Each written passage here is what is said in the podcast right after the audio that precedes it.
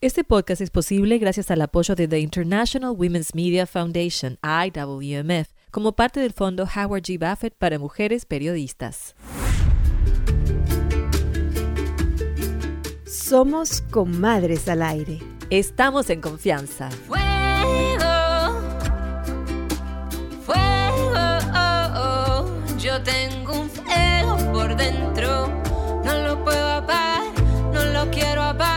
Yo soy Valeria Fernández. Y yo soy Maritza Félix. Comadres, compadres, compadritos y compadrex con X. ¿Cómo están? ¿Están listos para otra comadreada? Con bizcochitos uruguayos y panes mexicanos. Ahora sí, hablando en serio, como siempre, este episodio va a ser muy íntimo. Y eso es gracias a ustedes, que participan y dan un poquito de su tiempo y de su corazón y de su vida para compartir con los demás.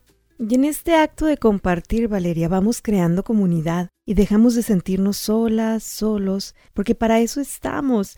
Este episodio en especial es muy personal y decidimos de hablar de una de las enfermedades que a todos nos pesa, nos duele y quizá nos ha quitado a alguien. Vamos a hablar del cáncer y en particular del cáncer de seno, algo que a muchas personas nos aterra como le pasó a Verónica Nichols, la primera vez que ella escuchó el diagnóstico, esta palabra. Te dice, no señora, usted tiene cáncer, imagínate, tú sientes que te vas a morir.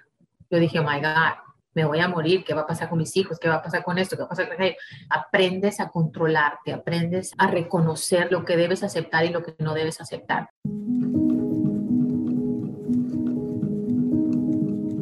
Verónica sabía que el tiempo estaba de su parte cuando fue ella la que notó algo que no era normal en su seno. De inmediato fue al doctor.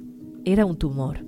Remueven el tumor para exactamente examinarlo y saber de qué tamaño es, qué tipo de cáncer es, cómo lo vamos a tratar. Entonces, cuando uno está viviendo esa situación que tú dices, tengo ahí el cáncer, ¿qué tal si me duermo en la noche y, y empieza a despertar y se va por todos lados, no? Esperó casi cuatro semanas con el corazón en la boca para tener los resultados. Era uno de los cánceres más agresivos que se llama triple negative porque se expande rápidamente si no lo detectan a temprana edad. Tenía un tamaño bastante grande y aparte tenía cinco tumores más dentro de ese tumor que se podían haber desarrollado, ¿no? Entonces, el único tratamiento era quimioterapia. No había pastillas, no había otro tipo de medicamento. Le dijeron que tenía que someterse a 16 tratamientos de quimioterapia y Verónica no quiso quedarse con una sola opinión. Fue con otros doctores, pero todos coincidieron. Y sí, me sometí a 16 tratamientos de quimioterapia. La quimioterapia es terrible, no se lo deseo ni a mi peor enemigo. Un día normal, tú vas a esa clínica, hay unas 20 sillas y tienes un aparatito enseguida. Entonces tú te sientas ahí tranquila, te accesan el port, te inyectan, te ponen la jeringa como si te van a poner un suero. Las mismas enfermeras te dicen, ok, ahí viene tu cóctel de martini, tú te sientas tres horas y te meten la medicina de quimioterapia, más te meten también esteroides para evitar muchos de los efectos secundarios ¿no? que vas a tener después y sobre todo para ayudar al cuerpo a que resista. Verónica entendió que tenía que parar las revoluciones y tomarse tiempo para sí misma, quererse un poco más y dejarse querer. Yo salía de ahí a las tres horas y tenía una confidente mía, una amiga muy linda, Norma, ella me llevaba a comer un caldo de siete mares, porque en el momento de la quimo no te dan los efectos son 24 o 48 horas después que entran los efectos secundarios. Pierdes tantas células buenas que el lavarte los dientes sangra tu encía. Obviamente se te cae el pelo, se te cae la ceja. Eso era lo mejor que me pasaba, que no tenías que depilarte todo en unos meses. Aunque ahora bromea, esos cambios físicos y el agotamiento hacían que se deprimiera. Me ayudaba mucho que no me dijeran, ¿y cómo te sientes hoy? no me preguntes cómo me siento, porque me siento de la patada, ¿no? Así. Entonces, el cáncer te cambia la vida tanto físicamente, emocionalmente, financieramente. Los tratamientos son súper carísimos y hay muchos exámenes o tratamientos que la aseguranza quizás no cubra, porque nunca piensa que le va a dar cáncer. Llegó un momento en que ya no podía trabajar. Tienes que poner tu vida profesional pausada, tienes que poner tu vida social en pausa, tienes que poner muchas cosas de tu vida cotidiana en pausa y yo vivía independientemente con mis hijos, tuve que hacer un cambio y mudarme a vivir con mis padres. Necesitas tener a alguien contigo. 24 horas del día necesitas tener ese apoyo, porque es importante que esa persona que está pasando por esto tenga la tranquilidad emocional de decir, oh my God, ¿cómo voy a pagar la luz? Hoy, Dios mío, ¿cómo voy a pagar la renta? Eso es el estrés que vive todo el mundo constantemente y el estrés es uno de los mayores productores del cáncer. Yo, porque yo me conozco, sé que el cáncer me llegó por el estrés. Esa es parte de la razón por la que Verónica tomó una decisión drástica. Yo decidí hacerme una mastectomía, quitarme los dos pechos. Yo dije, es la prevención, voy a vivir más tranquila. Pienso que te da una tranquilidad emocional, obviamente. Es casi imposible que regrese el cáncer. Ya no tienes que hacerte las mamogramas por el resto de tu vida. Yo me quité el pezón, me quité todo todo. Entonces es una cicatriz que te queda de por vida, es algo nuevo en tu cuerpo. Yo no sabía cómo me iba a sentir después. Entonces, la verdad que no me siento mal, ni me siento menos, ni me siento fea, ni nada que ver. No quiero estar en mis zapatos otra vez. Aprendes a ser más fuerte, aprendes a valorar más las cosas y la vida. Sin embargo, el dolor pues nadie te lo va a quitar, ¿no? Y la experiencia. Yo pensé que después de los tratamientos iba a volver a la normalidad. Yo no sé lo que es normal. Aunque sabe que quizás se tarde años en recuperar sus fuerzas, en volver a sentirse como la que era, sigue aferrándose a sus sueños para el futuro, esos sueños que la impulsaron durante los momentos más duros de su tratamiento.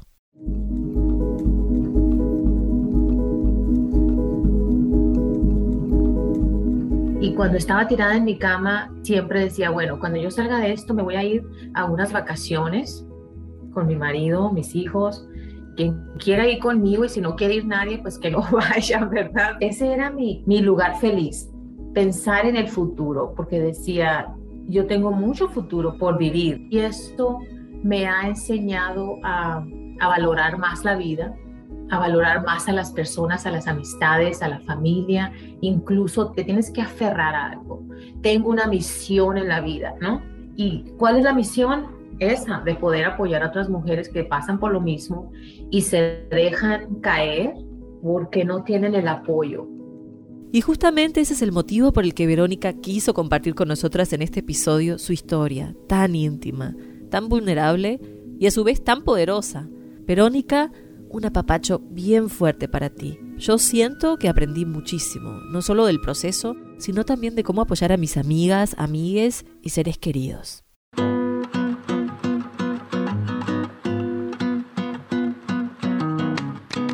La plática con Verónica me hizo pensar en la importancia de que se ofrezcan grupos de apoyo e información en español, en nuestro idioma, aquí, en nuestra casa, en los Estados Unidos, principalmente para las personas con cáncer y sus cuidadores.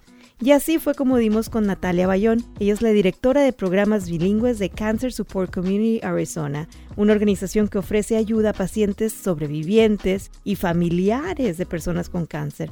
Natalia, gracias por estar con nosotros. ¿Cómo le hacemos para navegar este laberinto después de escuchar un diagnóstico de cáncer? Sí, Maritza, en realidad es un laberinto tanto emocional como físico y financiero, dónde ir, por dónde empezar, quién me puede apoyar. ¿Y exactamente qué tipo de apoyos ofrecen? Porque a veces con un diagnóstico así, un paciente se puede sentir abrumada, perdida. El cáncer está más prevalente en nosotros, los latinos. Proveemos tanto grupos de apoyo, por ejemplo, como clases de estilo de vida saludable, conexiones sociales y recursos y referidos. Y eso a veces a nosotras las latinas a veces nos cuesta, ¿no? Porque de hecho encabezamos muchos de los grupos de mortalidad en muchísimas enfermedades. Las personas latinas tenemos otras enfermedades comórbidas, por ejemplo, la diabetes, de repente una alimentación más alta en grasas, más alta en azúcares, actividad física más baja, y puede también ser un factor genético. Otro de los miedos, Natalia, o preocupaciones, además de la salud, obviamente, puede ser el estado migratorio, no tener un seguro médico o tener una cobertura que, que no cubra todo, irónicamente. Una de las primeras preguntas que las personas nos hacen al llamar es, ¿mi estatus migratorio importa? ¿Todavía me van a poder atender? Si es que tengo cáncer y soy indocumentado o no asegurado, y la pregunta es sí. Definitivamente al cáncer no le importa si uno es indocumentado o no asegurado o millonario, igual nos afecta a todos y entonces estamos aquí para apoyar. Pero a veces, yo por ejemplo, con tanta dolencia que tengo, a veces siento que los doctores no me escuchan. Una de las preguntas más comunes de las personas que ya están recibiendo tratamiento es cómo me comunico mejor con mi doctor. Y por otro lado, las personas que, por ejemplo, recién acaban de recibir un diagnóstico, no tienen seguro, están indocumentadas, nosotros les ayudamos a través de conectarlas, por ejemplo, con los hospitales que proveen todos los servicios conectarlas con los recursos que necesiten y más o menos hacer como una, un assessment, ¿no? Ver dónde está la persona, cuáles son sus necesidades primarias que tengan que ver con cáncer y cómo pues ir ayudándola a través de este viaje o experiencia con el cáncer. Y para eso se necesita toda una comunidad de pacientes, voluntarios, psicólogas, sobrevivientes, son muchos los desafíos. Sí, nosotros ayudamos con entrenar promotoras de salud para que tengan esas conversaciones en la comunidad y acabar un poquito con el estigma de, por ejemplo, cáncer equivale a, muerte segura, ¿no? Y también el ah, grupo de apoyo ayuda muchísimo, ¿no? Porque nos enfocamos en apoyar a las personas con su salud mental, con esas preocupaciones que tienen primero. Entonces, es como abrazar a la persona en diferentes partes, ¿no? La parte de salud mental es una, beneficios de salud y cómo mantener a la persona activa a pesar de un tratamiento, de repente de un diagnóstico, y también con los recursos, ¿no? Para que la persona no tenga que escoger entre, Dios mío, ¿cómo pago mi renta o cómo afronto el tratamiento, ¿no? ¿Tengo que escoger entre los dos? Sabemos que ustedes están en Arizona, pero tenemos comadres en muchos lados del mundo que también necesitan apoyo. ¿En dónde lo conseguimos y que sea en español? Cancer Support Community Arizona es parte de una red nacional de Cancer Support Communities. Entonces, tenemos 52 afiliados en todos los Estados Unidos. No siempre se llaman Cancer Support Community, también se llaman Gilda's Club o Club de Gilda. No tenemos nada en Latinoamérica todavía, pero hay locaciones tanto en Japón, Canadá y en Israel. Algo que platicábamos con Vero era la importancia de la necesidad de sentirse bien, sentirse bellas y bonitas durante un tratamiento como puede ser la quimioterapia, cuando el cabello se empieza a caer y la autoestima también se desvanece. Tenemos un programa, dentro del programa latino es Esperanza y Belleza, y también cómo reconectarnos con esa parte femenina nuestra, que a pesar de que no tengamos cabello, a pesar de que se nos caigan las cejas y no tengamos pestañas, reunimos a nuestras señoras latinas tan lindas ellas y pericas y Hablamos de cómo pincelarnos otras veces a ceja, cómo ponernos la peluca. Tenemos de todo. Tenemos mujeres que están pasando por el tratamiento, mujeres que ya han tocado como Vero la campanita y mujeres que ya tienen de repente unos dos, tres años que ya están en remisión total, ¿no? Y eso es lo bonito, o sea, sentirse en comunidad para las personas que están pasando por tratamiento es también no sentirse como que hay excluidas y un poquito raro, no soy la única persona que me estoy viendo acá sin pelo, de repente tengo otras cinco o seis compañeras que están totalmente sin pelo y han perdido pues también las cejas o las pestañas. Ese sentido de comunidad, de esa apertura y también es crear un espacio en donde las mujeres no se sienten pues criticadas o de repente miradas un poquito raro, ¿no? Porque siempre hay esas miraditas, ese como, ¿qué le está pasando a la señora? Porque tiene ese pañuelo en la cabeza, porque no tiene cejas. Entonces, el crear ese espacio y lo que nosotros hacemos en Cancer Support Community es crear ese espacio, crear esa comunidad y que las personas se sientan bien, tranquilas, con ánimo de compartir y también con una esperanza de ver a otras personas que de repente ya se recuperaron, que ya están pues a años de haber acabado el tratamiento y que vean que la recuperación es posible. Muchísimas gracias Natalia Bayón por tu tiempo y por compartirte con nosotros, por recordarnos que sí, la recuperación es posible. Un apapacho para ti y para todas las comadres promotoras en el mundo.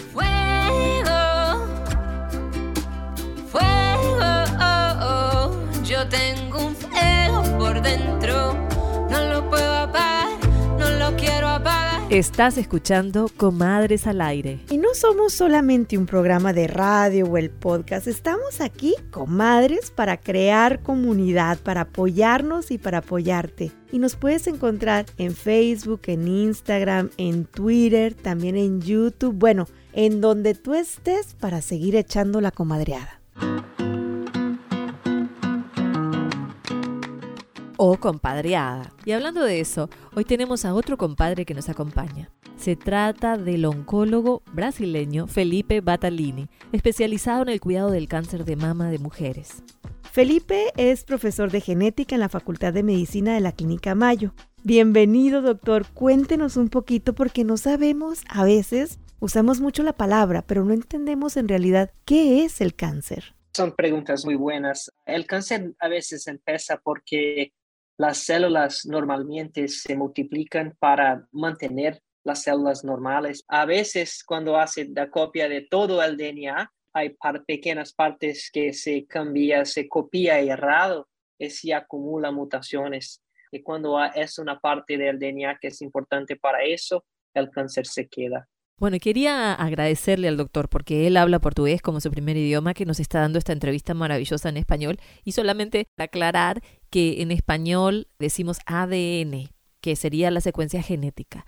Y bueno, hablando de eso, doctor, usted que es profesor en genética también, me pregunto si esto del cáncer es heredado, porque yo, por ejemplo, tengo una bisabuela que tuvo cáncer de seno y me pregunto si en mi caso yo soy más propensa a tener ese riesgo de desarrollar un cáncer por lo que le pasó a ella. Sí y no al mismo tiempo. Es una pregunta muy importante porque más o menos 90% de todos los cánceres de mama no son hereditarios, son lo que llamamos esporádicos, que son simplemente la chance. Y más o menos 5 a 10% de todos los cánceres de mama tienen un componente que la genética es dada, que viene de papá o mamá. Es la excepción, pero en esas familias es diferente de que tiene una abuela, una persona que ha tenido cáncer de mama más vieja. En el cáncer de mama familiar normalmente son personas con más casos en la familia, a veces dos, tres, y en una edad más joven. Claro que en medicina todo es posible y hay, y hay variaciones, pero en general, personas que tienen varias personas en la familia con cáncer de mama están en riesgo mayor. Pero ¿por qué el cáncer de mama es un diagnóstico común? Como más o menos 12% de la población, una mujer americana que nace en Estados Unidos, tiene la chance, no es una chance pequeña, Doctor, y muchos médicos hablan de la importancia de la alimentación. Yo leí en algún lado, y corrígeme si estoy mal, que a lo mejor comer mucha carne roja no es bueno. Por ejemplo, en Arizona, en Sonora, de donde yo soy, en Sudamérica, de donde es mi vale, pues consumimos mucho la carne asada, la carne roja, y me hace pensar qué tan importante es la alimentación, qué comidas tenemos que quitar de nuestra dieta para evitar esto, y más si somos propensos con la genética. No hay nada contra una comida específica. Lo que es probado es que una alimentación rica en verduras, vegetales y legumes y saludable en general es recomendado. Y claro que una dieta rica en proteína con pescado y menos carne roja es mejor, pero no es que no puedes comer carne roja, si comes moderadamente, algunas veces por la semana está todo bien. El importante es un balance en la alimentación. Si detectamos el cáncer, ¿qué tan altas o bajas son las probabilidades de sobrevivir? Porque hay cánceres que son muy agresivos, pero ¿qué pasa con el cáncer de seno? ¿Son más altas o bajas las posibilidades de sobrevivir, de vivir, de morir? El común es que las mujeres se curen de cáncer de mama, hacen el tratamiento, a veces raramente quimioterapia y radioterapia también. Hoy estamos curando más de nueve en cada diez mujeres. Claro que depende principalmente del estadio que el cáncer es descubierto, por eso que es tan importante lo que estamos hablando para hacer el mamograma y la prevención. Hoy en la mayoría de los cánceres de mama son diagnosticados antes que el cáncer se espalhe por todo el cuerpo, que es cuando llamamos de metastático y que en este momento no habría cura, pero hay muchos tratamientos y pacientes se quedan por varios años, pero no hay cura cuando está en estadio 4 o metastático. Para la mayoría de las mujeres que se encuentran el cáncer en estadio inicial, antes que se espalhe para el cuerpo, cúrese como más que 90 y 95%. Me dan curiosidad los famosos porque vemos en las noticias que tal actriz se quitó los senos porque en su familia había cáncer. Entonces, si no tenemos nada, ¿por qué quitárnoslos, no? O sea, ¿en qué casos hay que hacer una mastectomía y en qué casos no es necesaria? Es una pregunta muy buena. Entonces, lo que es recomendado hoy es que mujeres que tienen mutaciones heredadas de dos genes, BRCA1 y BRCA2, si tienen mutaciones en estos dos genes, es recomendable que se retiren las dos mamas para prevenir, porque en aquellas mujeres el riesgo es como 70% de desenvolver cáncer. Entonces, eso no se aplica a la gran mayoría de mujeres, que es como 2% de la población que tiene el gene. Pero hay mujeres que deciden eso, mismo que no sea recomendado por los médicos, a veces he tenido dos, tres biopsias y he tenido un cáncer y el médico, nosotros decimos, no hay necesidad, no es una recomendación médica, pero hoy muchas mujeres dicen, no me siento confortable, no consigo dormir por la noche, para que se, que se quede claro, la recomendación es solamente para mujeres que tienen mutación heredada familiar de los genes BRCA1 y BRCA2 fuera eso, no es una recomendación formal médica. ¿Qué se puede esperar si el cáncer no se ha expandido por el cuerpo? ¿Es necesario hacer quimioterapia? ¿O cómo es que uno decide si tiene que tener una intervención más allá de, de una operación? La verdad es que la mayoría de las mujeres no van a necesitar de quimioterapia. Eso es algo que ha cambiado en los últimos como 5 y 10 años. En el pasado, todas las mujeres con cáncer de mama van a recibir quimioterapia, pero hoy tenemos pruebas más específicas con la medicina de precisión, que hacemos estudios en el tumor y podemos medir cuál es el, el riesgo del tumor volver en el futuro. En la mayoría de las veces, quimioterapia no es necesaria como diría que más o menos tres a cada diez mujeres necesitan de quimioterapia cuando el cáncer es detectado precocemente. ¿Puede uno elegir operarse y quedarse así sin ningún otro tipo de tratamiento hormonal, por ejemplo? Muy, muy individual. La verdad es esta que en general es raro la situación que la cirugía solamente es todo lo que recomendamos pero es siempre una discusión con cada intervención. Todos los tipos de cáncer afectan la maternidad porque esa es otra de las muchas preguntas que tenemos, porque las mujeres tendemos a pensar que a lo mejor y sí, en especial las jóvenes que tienen casos raros de cáncer de mama y piensan, nunca voy a poder tener hijos por esto. No, no es verdad. Lo que sabemos es que hay quimioterapias que a veces afectan a la posibilidad de tener un hijo en el futuro. A veces también la terapia hormonal afecta la habilidad de tener un hijo, pero como dijo, cada caso es especial y si la mujer quiere tener un hijo, podemos tener unas vacaciones de la medicina. Muy común que mujeres que han tenido cáncer de mama en el pasado van a tener sus hijos normalmente en el futuro. Cuando se trata de un cáncer de ese tipo hormonal, ¿qué se puede hacer para prevenir? Es una, a veces es eh, la pregunta más importante. Cuando hablamos de mamograma, mamograma no previene cáncer de mama, correcto. Mamograma detecta el cáncer de mama más temprano para que se puede tratar y curarlo.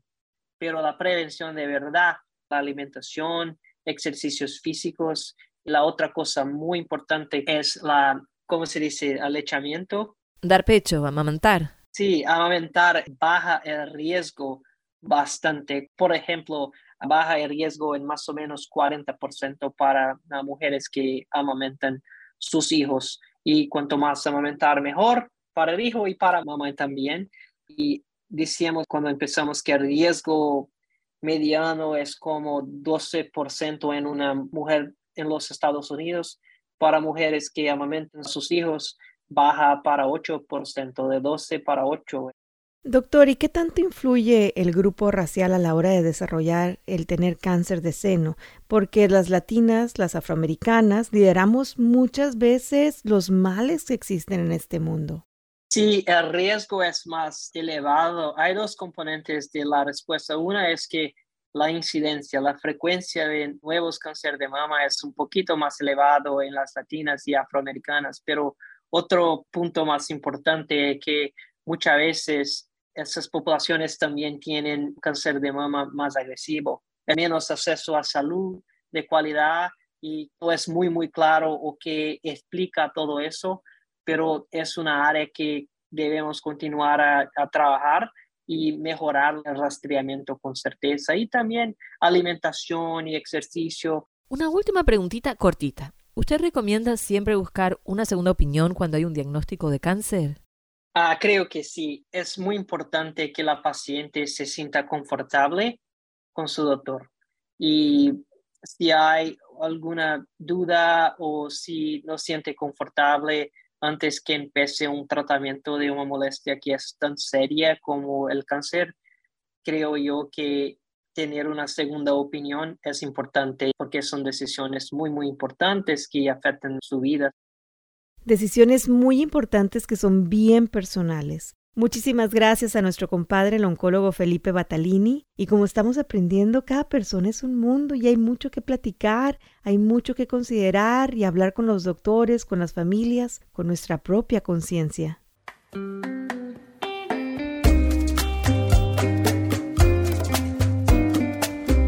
Estás escuchando Comadres al Aire y no seríamos comadres sin ti, por eso te invitamos a que nos busques en Instagram, en Facebook, en Twitter con nuestro nombre, así, Comadres al Aire. Y ahí en las redes sociales, ustedes se atrevieron a hablar de esta experiencia que a veces es muy privada y vulnerable. Vamos a escuchar. Tengo 61 años y en el 2020 fui diagnosticada con cáncer de seno en etapa 1. Después de la operación recibí medicamento preventivo cuyos efectos secundarios ah, fueron insomnio y en muchas ocasiones pasaba hasta 24 horas sin dormir. El oncólogo sugirió otro medicamento preventivo cuyos efectos secundarios posibles serían depresión y sugirió darme medicamento para la depresión de ser necesario. En ese momento decidí no tomar medicamento preventivo y hasta ahora el mamograma anual y el ultrasonido no muestran ninguna evidencia de cáncer. No voy a tomar medicamento en este momento. Y con esto nos despedimos hoy. No sin antes agradecerte la confianza, la apertura y la sinceridad para tratar estos temas que no es fácil hablar y sobre todo porque muchas de ustedes son nuestras comadres de toda la vida. Gracias. Gracias. Y hoy sí que les mandamos un apapacho más fuerte y nosotros necesitamos uno que nos apriete mucho más porque es nuestro último episodio hasta hoy de la segunda temporada y tenemos muchas ganas de hacer otra tercera con ustedes, comadres. Queremos estar al aire, en persona, presentes con todo el corazón. Para lograr esto necesitamos que nos escuches, que nos compartas, que nos descargues y que hagamos juntas una comunidad. ¡Apapachote! Comadres al Aire es una producción de Ave Phoenix Production y Conecta Arizona. Se transmite por radio bilingüe. Nuestras productoras ejecutivas son Maritza Félix y Valeria Fernández. Productor Rubén Tapia. Música del show La Muna. Gracias a The International Women's Media Foundation por patrocinarnos. Gracias a ti por escucharnos.